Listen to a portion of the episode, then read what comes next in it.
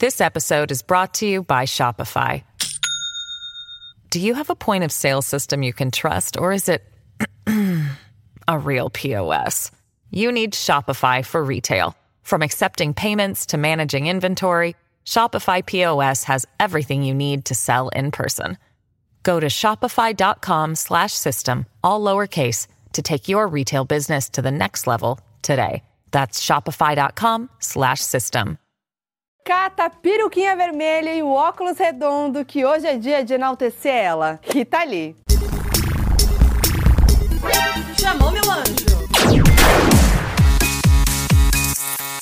Olá, internet!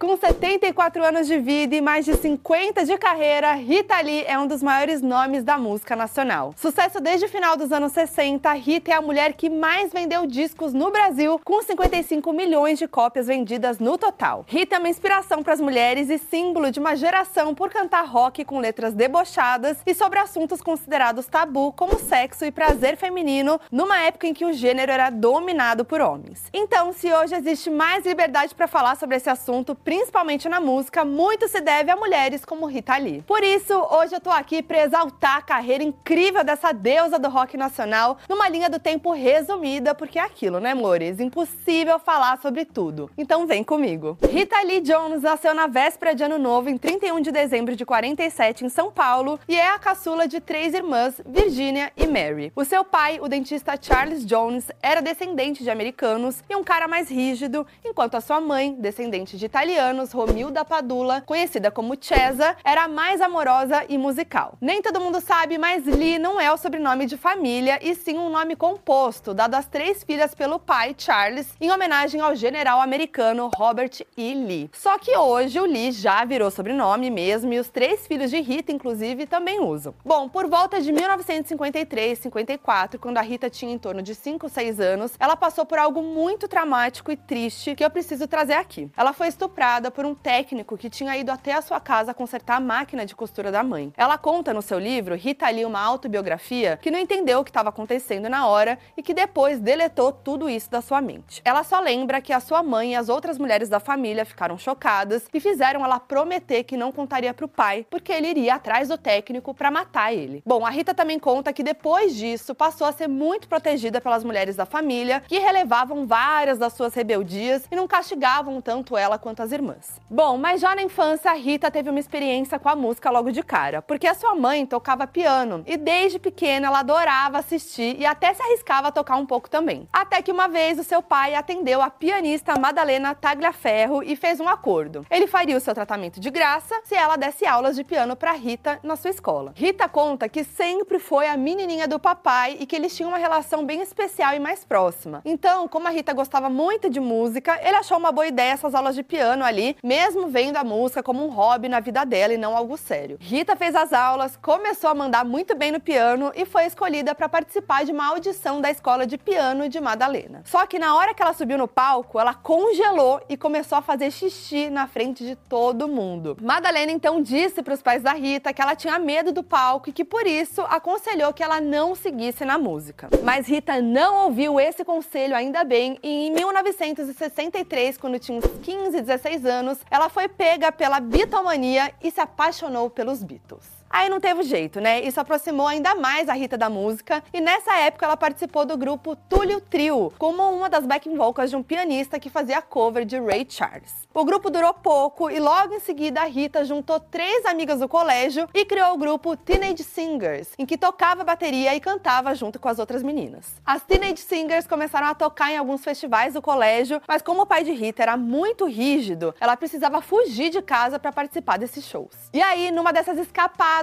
a Rita caiu da bateria, se contorcendo de dor, com uma crise de apendicite, e precisaram ligar para quem? Pro pai dela para levar ela pro hospital. Rita conta no livro que achou que o pai fosse ficar pistola, mas em vez disso ele presenteou ela com um violão, dizendo apenas que a bateria era muito barulhenta. Mas essas escapadas não eram nada perto de tudo que a Rita fazia no colégio. Ela era super rebelde, fazia xixi no sapato das amigas, fumava no banheiro, chegou a botar fogo no cenário do teatro do colégio depois de não ser escolhida para um papel. E apesar de não ir muito bem na escola, a Rita era ótima em atletismo e fazia parte do time de handball. E a sua irmã Mary era uma aluna muito boa. Então, o colégio passava aquele pano, relevava essas loucuras que ela fazia. E aí, entre 1964 e 65, as Teenage Singers chamaram a atenção dos cantores Prini Lores e Tony Campello e fizeram backing vocal para algumas músicas dos LPs deles. Lembrando que em 31 de março de 1964 aconteceu o golpe militar aqui no Brasil e os anos seguintes, até 1985, foram de ditadura. Então guarde essa informação que já volto com isso. Bom, também nessa época, entre 64 e 65, as Teenage Singers conheceram a banda dos meninos Wooden Faces, dos irmãos Cláudio, Arnaldo e Sérgio Batista. No início, os dois grupos não se gostavam, competiam para ver quem era melhor nas apresentações, mas uma hora todo mundo se aproximou e eles decidiram unir as bandas. A banda chegou a ter nove integrantes, mas como todo mundo era adolescente, já imagina o caos, né? Rolaram várias brigas, namoro entre os integrantes, fofoca, e com isso, no final de 1995, sobraram apenas seis pessoas no grupo: Rita Arnaldo e Sérgio Batista, e mais três integrantes, dois homens e uma mulher. E veio aí os Six Sided Rockers.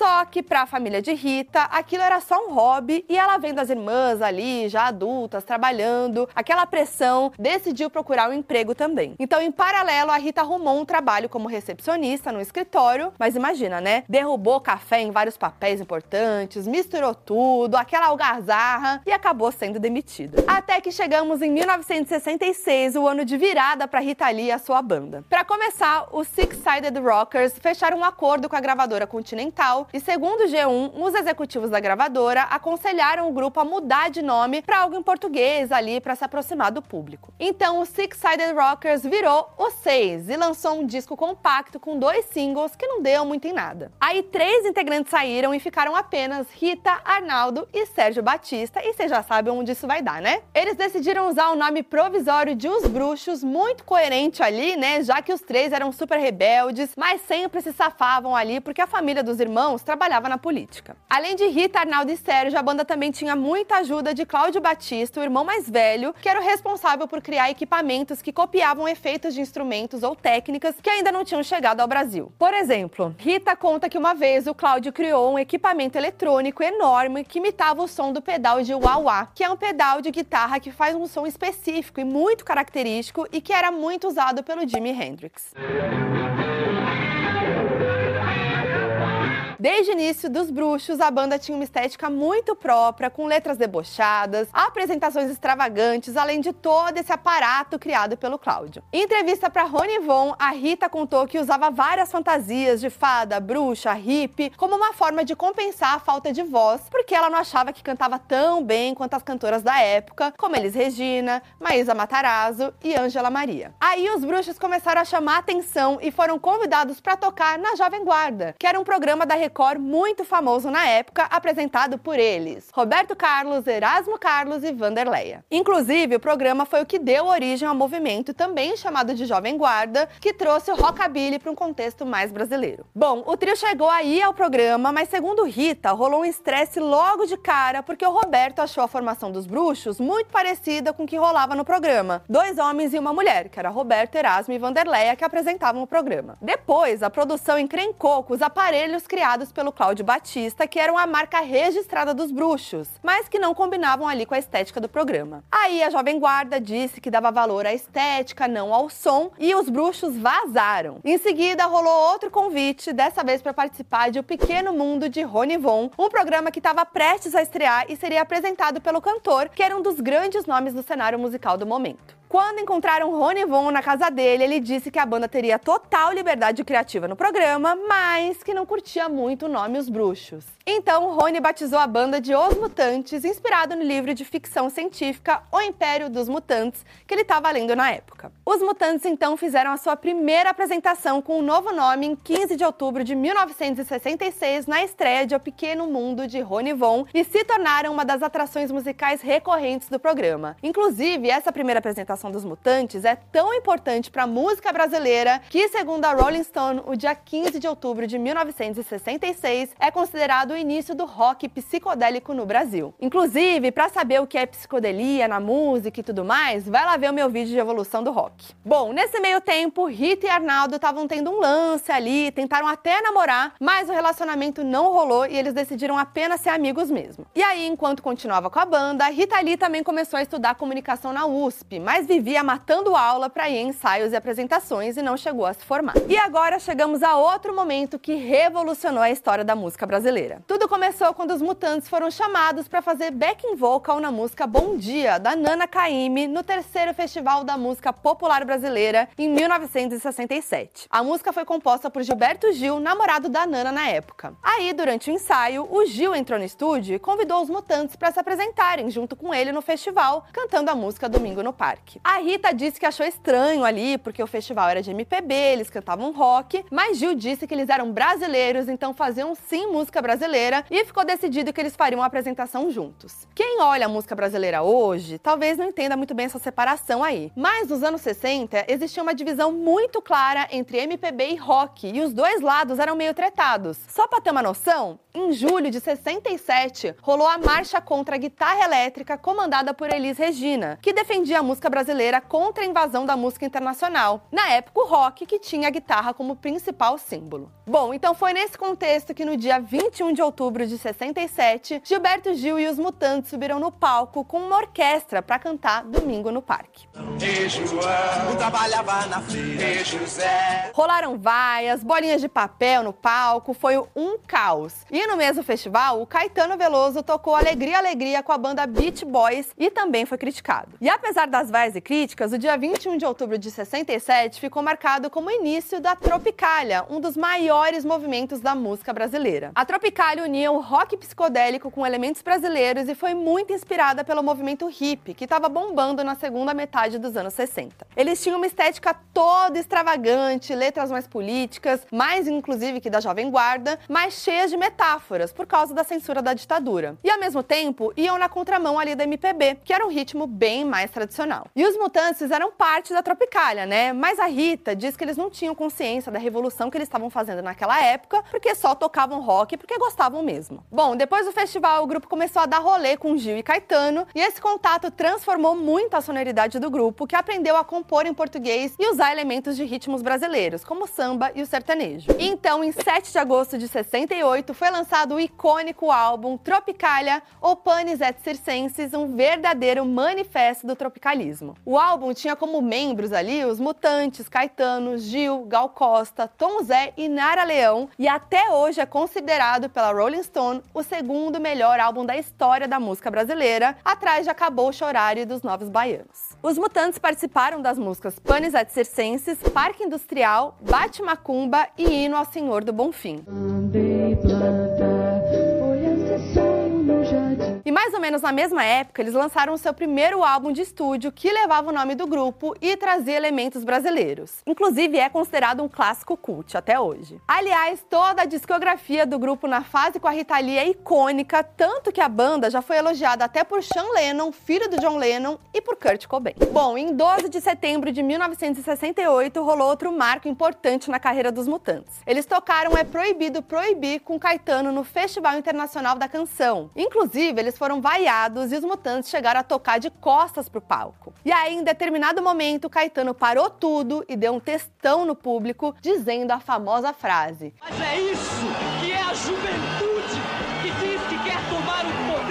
icônico. Nessa época, a ditadura estava cada vez pior e vários artistas, além dos tropicalistas, estavam se manifestando contra o regime por meio das músicas. Mas ainda tinha uma parcela do público que, em vez de apoiar, preferia vaiar. Bom, esse show marcou o início do fim da Tropicália. Depois disso, os Mutantes saíram numa série de shows com Caetano, que também tinha um tom super político e revolucionário, e que irritava muitos militares, óbvio. Em 13 de dezembro de 1968, foi instituído o AI-5, ato institucional que tornou a ditadura ditadura ainda mais rígida, e no dia 27, Gil e Caetano foram presos por um suposto desrespeito ao hino nacional. Eles foram liberados meses depois e em julho de 69 foram exilados, dando fim à Tropicália. Os mutantes não chegaram a ser presos na época porque ainda era um grupo pequeno e não eram tidos como grandes símbolos da luta contra a ditadura, como era o caso do Gil, Caetano e de vários outros exilados. Mas apesar do fim da Tropicália, os mutantes continuaram fazendo música e em 69 lançaram o segundo álbum, Mutantes, seguido por A Divina Comédia ou Anda Meio Desligado, em março de 1970. Esse álbum fez um pouco mais de sucesso e os mutantes já estavam fazendo mais shows ali, né? No ano anterior, inclusive, eles tinham até viajado para a França para tocar. Mas, segundo Rita, eles ainda eram tratados de uma forma meio pejorativa pela indústria, como se fossem só uma cópia brasileira dos Beatles. Ela conta na sua autobiografia que os Batista adoravam ser comparados aos Beatles, o cabelinho era até bem parecido, né? Mas que ela não, o que causou uma briga enorme entre eles e o primeiro rompimento do grupo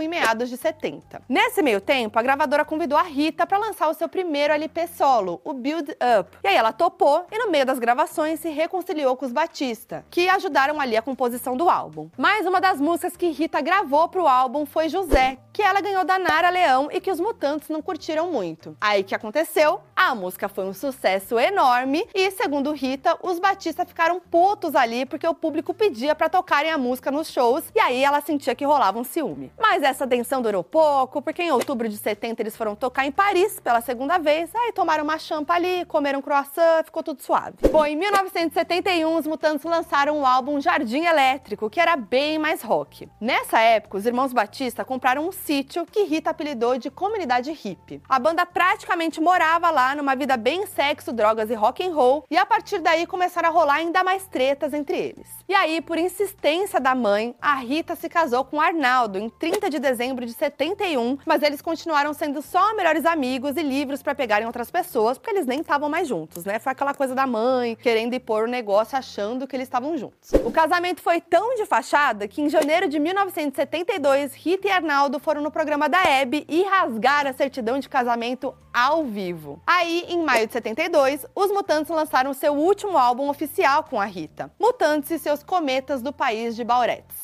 E alguns meses depois, a Rita lançou seu segundo álbum solo. Hoje é o primeiro dia do resto da sua vida. Esse álbum foi lançado por obrigação de contrato e apesar de ser oficialmente ali um álbum solo, é considerado pelos Mutantes o último álbum daquela fase da banda, porque toda a produção foi feita pelos Mutantes a partir de músicas que não entraram no país dos Bauretes. A última apresentação dos Mutantes com Rita aconteceu na sétima e última edição do Festival Internacional da Canção, em setembro de 72. Pouco tempo depois, rolou a saída da Rita do grupo, que foi uma mega polêmica, porque a Rita sempre disse que foi expulsa do grupo pelo Arnaldo e pelos irmãos Batista, mas eles diziam que era mentira e que foi ela quem pediu para sair. A polêmica só se resolveu em 2007, quando Arnaldo deu uma entrevista pro Comando Rock e afirmou que mandou a Rita embora dos Mutantes e que ela era uma banana, nas palavras dele. Segundo a Rita, um dia ela chegou no ensaio e o Arnaldo disse que eles tinham resolvido fazer rock progressivo, um gênero que rompe com o lado mais comercial do rock e traz músicas mais longas e com mais qualidade técnica. E que Rita não tinha calibre como instrumentista, então tava fora. Ela saiu sem falar nada, mas ficou pistola, falou que chorou e xingou muito no caminho de volta para casa. Então, em 1973, Rita decidiu dar um tempo da música e viajar para Londres. E foi por lá que rolou a grande transformação de Rita Lee para aquela figura clássica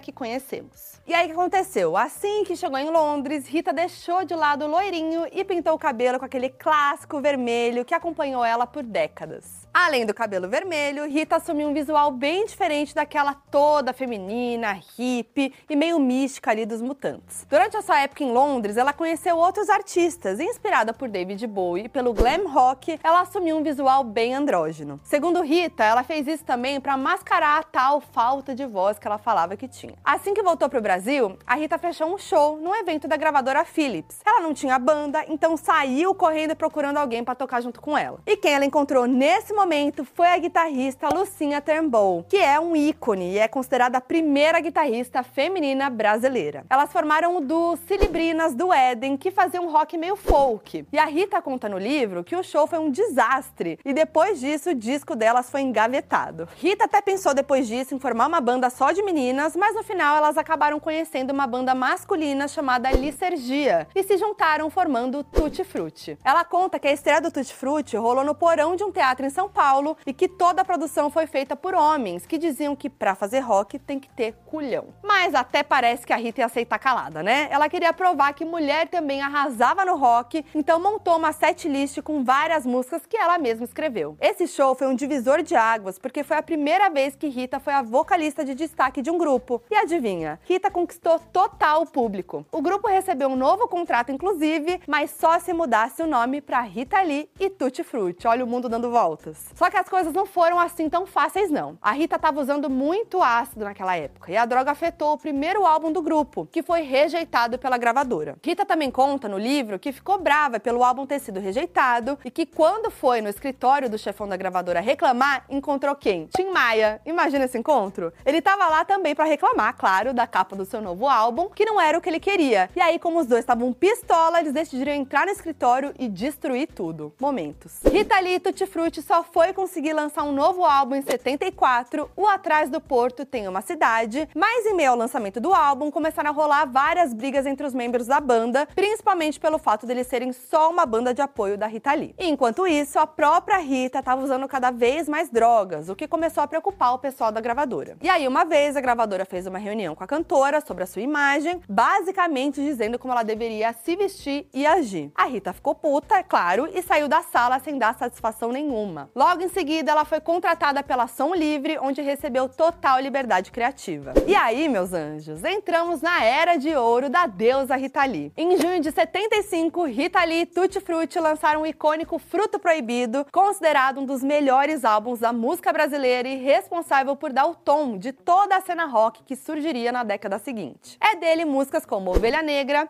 Agora Só Falta Você e esse tal de rock and roll. As músicas marcaram a geração e furaram total a bolha, ganhando clipes no Fantástico e projetando a imagem de Rita para o Brasil todo, transformando ela na rainha do rock brasileiro. E o Fruto Proibido também foi um marco na música feminina, porque a partir daqui, as músicas da Rita se tornaram cada vez mais feministas. E não dá para negar a importância dela para a luta das mulheres no Brasil, principalmente na música. As letras de Fruto Proibido não eram tão sexuais quanto as que vinham depois, mas já falavam sobre mulheres, como em Luz del Fuego, e sobre liberdade, como em Agora Só Falta Você, que já começa com a frase: Belo dia resolvi mudar e fazer tudo que eu queria fazer. Agora imagina uma mulher nos anos 70 falando isso. Apesar do sucesso comercial, a Rita também passou por alguns momentos difíceis em 75. Para começar, nesse ano a sua mãe descobriu um câncer no útero. Além disso, a turnê de Fruto Proibido chegou ao fim antes do previsto, depois de Rita ter uma bad trip pesada com drogas e ameaçar pular da janela do hotel, bem tenso. Mas também rolou um outro momento marcante na vida de Rita. Ela conheceu o grande amor da sua vida, o músico Roberto de Carvalho, que é o seu marido até hoje. E sabe quem foi o cupido? O Ney Mato Grosso. Ele pediu pra Rita uma música pro seu próximo disco. Aí ela mandou Bandido Coração. E aí, quando ela ouviu a versão final dele, ficou alucinada com o som das guitarras e quem tocava era o Roberto. Resultado: ela e Roberto se conheceram, logo começaram a namorar e viraram uma dupla musical. E aí, juntos, compuseram vários álbuns e músicas de sucesso. São mais de 40 anos de parceria. Depois de alguns meses de namoro, a Rita engravidou de Roberto lá pela metade de 76. Rita tinha acabado de lançar o álbum Entradas e Bandeiras e o primeiro show da turnê aconteceu em São Paulo quando ela estava grávida de três meses. Depois desse show, Rita foi abordada por uma senhora ali que perguntou se ela lembrava de um show que os Mutantes tinham feito anos antes, em que o menino tinha morrido. Vai vendo. A senhora disse que o policial que teria atirado no filho afirmou que ele estava causando confusão e que foi morto do lado de fora da casa de shows, onde não tinham testemunhas. A Rita disse que não viu quem atirou contra ele, mas que tinha sido dentro da casa de shows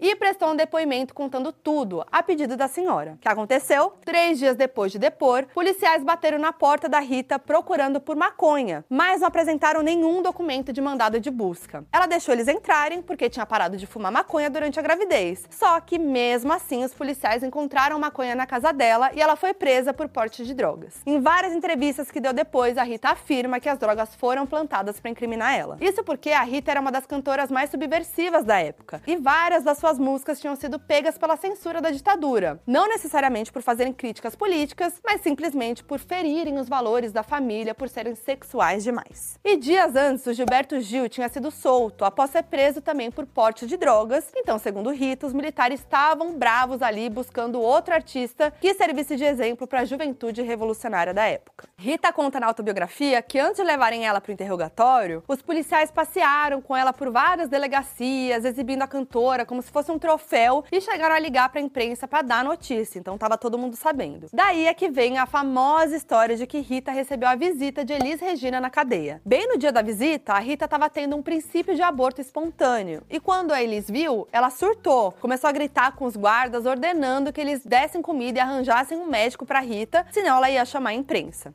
Pelo amor de Deus, preciso de um médico. O médico já não saio daqui. E os militares foram correndo fazer tudo que Elis estava mandando, porque ela era a realeza da música e ninguém mexia com a Elis. Essa história é incrível, porque como eu contei agora há pouco, rolava aquela rixa da MPB com o rock, mas quando Elis viu a Rita, outra mulher grávida, passando por aquela situação desumana, ela nem pensou duas vezes antes de ajudar. E depois disso, as duas se aproximaram muito, chegaram a se apresentar juntas, viraram amigas, e inclusive parece que Elis nomeou a filha Maria Rita em homenagem a Rita Lee. Bom, Rita Lee ficou presa por volta de um mês e meio até conseguir direito de prisão domiciliar. E ela conta no livro que quando saiu da prisão, descobriu várias coisas erradas que a sua empresária da época, a Mônica Lisboa, tinha feito, tipo contratos superfaturados e coisas assim. Ela então quis deixar empresário Tutti Frutti naquele momento, mas decidiu continuar com a banda por mais algum tempo, porque depois da prisão estava precisando de grana. Rita então conseguiu a permissão do juiz para voltar a fazer shows e todas as apresentações dessa temporada tiveram seus ingressos esgotados. No começo de 77, na época da prisão domiciliar, a Rita compôs um dos seus maiores e mais polêmicos sucessos, Arrombou a Festa. A música foi escrita por ela e Paulo Coelho e basicamente é uma crítica à MPB. O refrão diz: Meu Deus, o que aconteceu com a música popular brasileira? Todos falam sério, todos eles levam a sério, mas esse sério me parece brincadeira. This episode is brought to you by Shopify. Do you have a point of sale system you can trust, or is it a real POS? You need Shopify for retail. From accepting payments to managing inventory, Shopify POS has everything you need to sell in person. Go to shopify.com slash system, all lowercase, to take your retail business to the next level today. That's shopify.com slash system.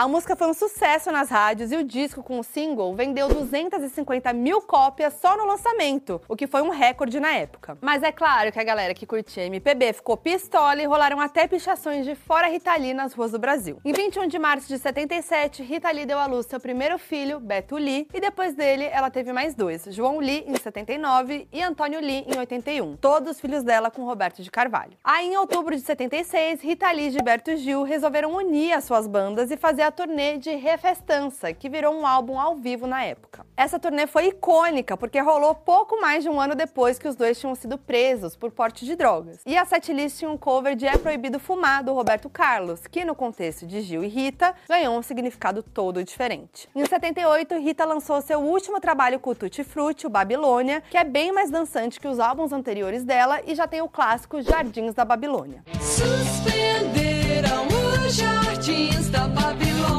E um detalhe muito legal é que na turnê de Babilônia, a Rita fez vários shows de matinê voltados para crianças, algo que nenhum artista de rock tinha feito até então. E a Rita também censurou várias de suas músicas e montou uma setlist toda pensada para o público infantil. Em 79, Rita Lee saiu em carreira solo, mas ainda em parceria de Roberto de Carvalho. Os dois compunham juntos, chegaram até a lançar álbuns com o nome dos dois e saíram em turnê juntos também. Mas o grande rosto dessa fase foi mesmo a Rita. O primeiro álbum solo depois do Tutti Frutti levou só o nome de Rita Lee, mas é conhecido pelo público por Mania de Você. Essa música se tornou outro marco na carreira dela. E lembra que eu disse que desde o Fruto Proibido, a Rita vinha sendo um ícone feminista por falar sobre liberdade e temas femininos? Muito que bem. A partir de Mania de Você, Rita começou a fazer músicas cada vez mais sexuais, falando sobre sexo sob uma perspectiva feminina e exaltando o prazer feminino. Em Mania de Você, por exemplo, ela canta: Gente faz amor telepatia. Também a partir do Mania de Você, Rita Lee se jogou muito mais no pop, influenciada pela música disco, que estava bombando na época. Mas é aquilo, né? Ela se afastou um pouco do rock, mas sua atitude continuava total rock and roll. Em 1980 veio outro marco, mais um álbum que levava o nome de Rita Lee, mas que ficou conhecido em todo o território nacional como Lança Perfume. A música é até hoje uma das mais famosas de Rita e também tem uma letra super sexy em que ela canta.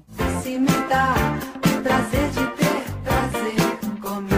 depois diz: Me vira de ponta cabeça, me faz de gato e sapato, me deixa de quatro no ato, me enche de amor. E ela falou tudo isso e muito mais nos anos 80, uma época super conservadora e em plena ditadura militar. O álbum Lança Perfume foi um sucesso absurdo, recebeu disco de ouro e de platina aqui no Brasil, ficou em primeiro lugar na parada de hits da França e também entrou nas paradas de vários outros países. O sucesso foi tanto que em 1988 o Daily Mirror noticiou que Rita Lee era a cantora preferida do príncipe Charles, porque ele amava Lança Perfume, o auge. Por causa do sucesso nos anos 80, Rita fez praticamente um álbum por ano. Teve Saúde em 81, Rita Lee e Roberto de Carvalho em 82, Bombom em 83, Rita e Roberto em 85, Flerte Fatal em 87, Zona Zen em 88 e outro Rita Lee e Roberto de Carvalho em 90. Os álbuns faziam sempre muito sucesso, Rita tinha uma fanbase muito poderosa e quase não parava em casa. Estava sempre viajando com turnês pelo Brasil e também no exterior. E aí, para manter o ritmo, a Rita começou a abusar dos remédios tarja preta, também do álcool, que de todas as substâncias foi a que mais causou estrago na vida dela. Só que não foi só a rotina tensa que causou o vício da Rita Lee em álcool, mas sim vários outros motivos. Para começar, nos anos 80, ela perdeu a mãe, o pai e a irmã. Mary, a irmã mais velha de Rita, faleceu no início dos anos 80 depois de sofrer um AVC por conta do álcool. E a mãe e o pai da cantora faleceram alguns anos depois. Foi a partir daí, no início dos anos 80, que ela começou a abusar bastante de bebida e teve que ser internada na reabilitação várias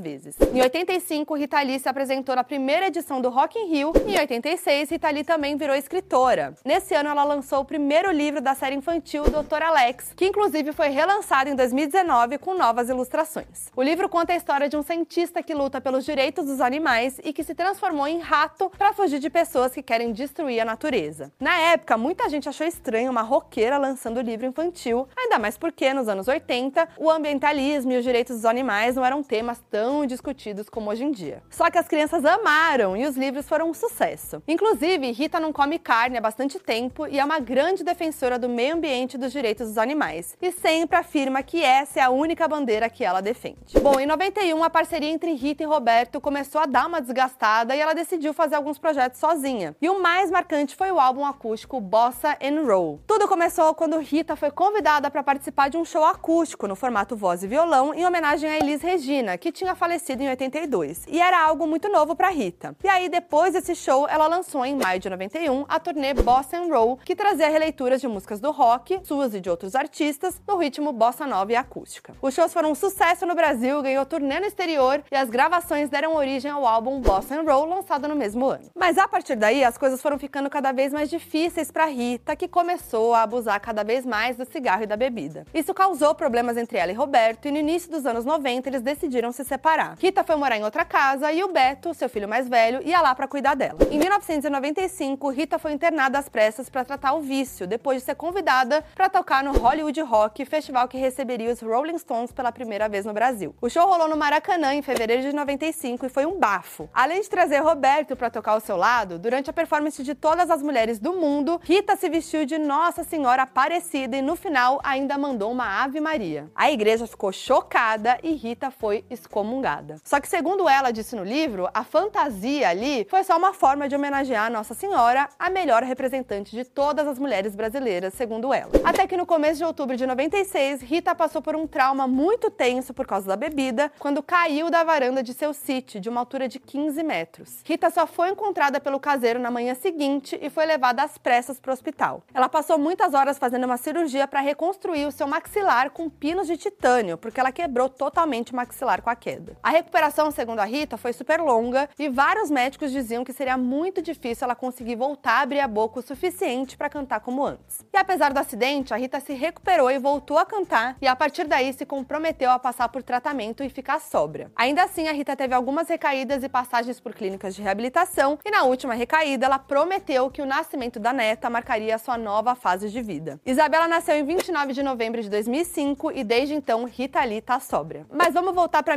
1996. No fim do ano rolou outro marco. Ela e Roberto se casaram no cartório, já que ela não podia casar na igreja por ter sido casada com Arnaldo. Agora eu preciso contar uma coisa aqui para vocês, fofoquinha boa. Vocês sabiam que quem inventou o clássico selinho da Hebe, na verdade, foi a Rita Lee? Muito que bem, meus anjos. Em agosto de 97, Rita Lee participou do programa da Hebe no SBT e, em um momento ali, decidiu dar um beijão ali na apresentadora. A Hebe levou um susto, mas depois deu muita risada e amou o beijo. Desde então, ela decidiu beijar os convidados no programa, tornando o selinho da Hebe patrimônio nacional. Todo mundo pensa que eu sou dona deles. Não, não sou. Mas você é a pessoa que a gente quer da Celine. Agora corta para os anos 2000. Depois de quase 40 anos de carreira, quando parecia que não tinha como Rita Lee entregar mais sucesso, ela foi lá e conseguiu. Em 2000, Rita lançou o álbum 3001, que tinha como carro-chefe a icônica Erva Venenosa. Venenosa, ê, erva venenosa. A música é uma versão em português de Poison Ivy da banda The Coasters, que entrou para a trilha sonora de quatro novelas da Globo: Um Anjo Caiu do Céu de 2001, Cobras e Lagartos de 2006, Escrito nas Estrelas de 2010 e na temporada de 2013 de Malhação. Então, em abril de 2002, Rita Lee se uniu a Fernanda Young, Marisa Hort e Mônica Waldvogel e estrelou a primeira versão do Saia Justa, que foi um marco por tratar de assuntos ligados ao universo feminino e considerados tabus. Também em 2002, Rita lançou o álbum Aqui, Ali e em Qualquer Lugar, que fora do Brasil recebeu o nome Bossa and Beatles. O álbum seguia basicamente a mesma ideia do Bossa and Roll, mas dessa vez com músicas em versão bossa nova dos Beatles. Em 2003, Rita lançou o álbum Balacobaco, que tem mais um hit, Amor e Sexo. Oh,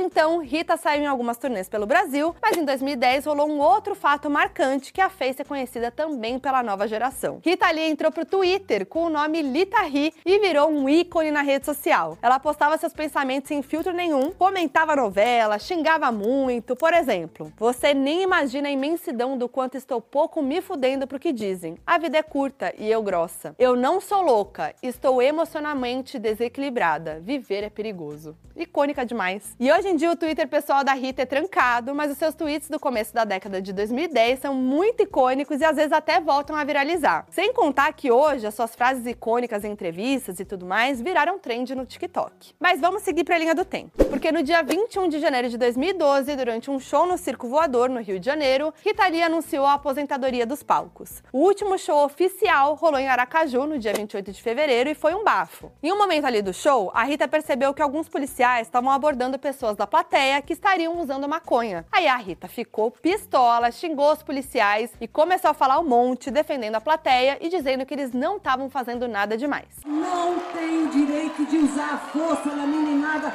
que não tá fazendo nada. Rita saiu do show presa por desacato e apologia ao crime, mas no final foi solta.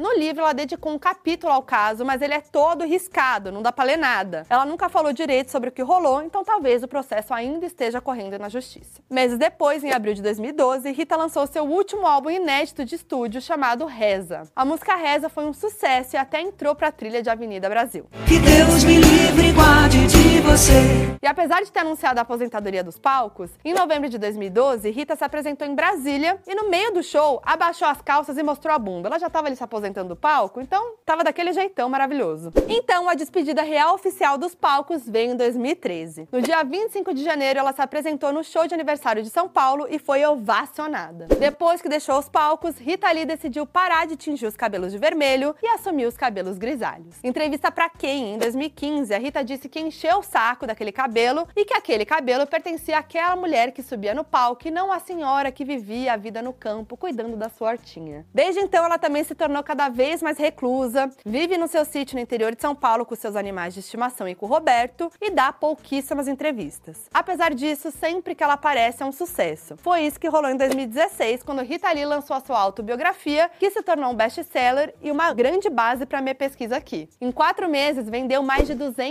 mil exemplares. Em 2017, ela lançou o livro de contos Drops, em 2018, o álbum de fotos Favorita e em 2019, o livro infantil Amiga Ursa. E em agosto de 2020, o Roberto de Carvalho participou de uma live e revelou que Rita Lee vai ganhar um filme sobre a sua vida baseado na autobiografia de 2016, mas ainda não tem data de estreia e está em fase de produção e roteiro. Ah, e lembrando que em 2014, a peça Rita Lee Mora ao Lado, em que a cantora foi interpretada por Mel Lisboa, foi um sucesso absurdo e estamos aqui torcendo para que a Mel interprete a Rita no filme, né? E aí chegamos a 2021, quando tivemos uma notícia bem triste. No dia 20 de maio, a sua assessoria revelou que durante um check-up de rotina, Rita Lee descobriu um câncer no pulmão. O câncer foi descoberto no início e o que se sabe até agora é que Rita tá bem, em casa e fazendo todos os tratamentos necessários. Apesar de Rita não ter falado sobre o câncer até agora, Roberto postou uma mensagem para ela em 31 de dezembro de 2021, data do seu aniversário de 74 anos. Ele escreveu que o ano de 2021 foi de muitas provações,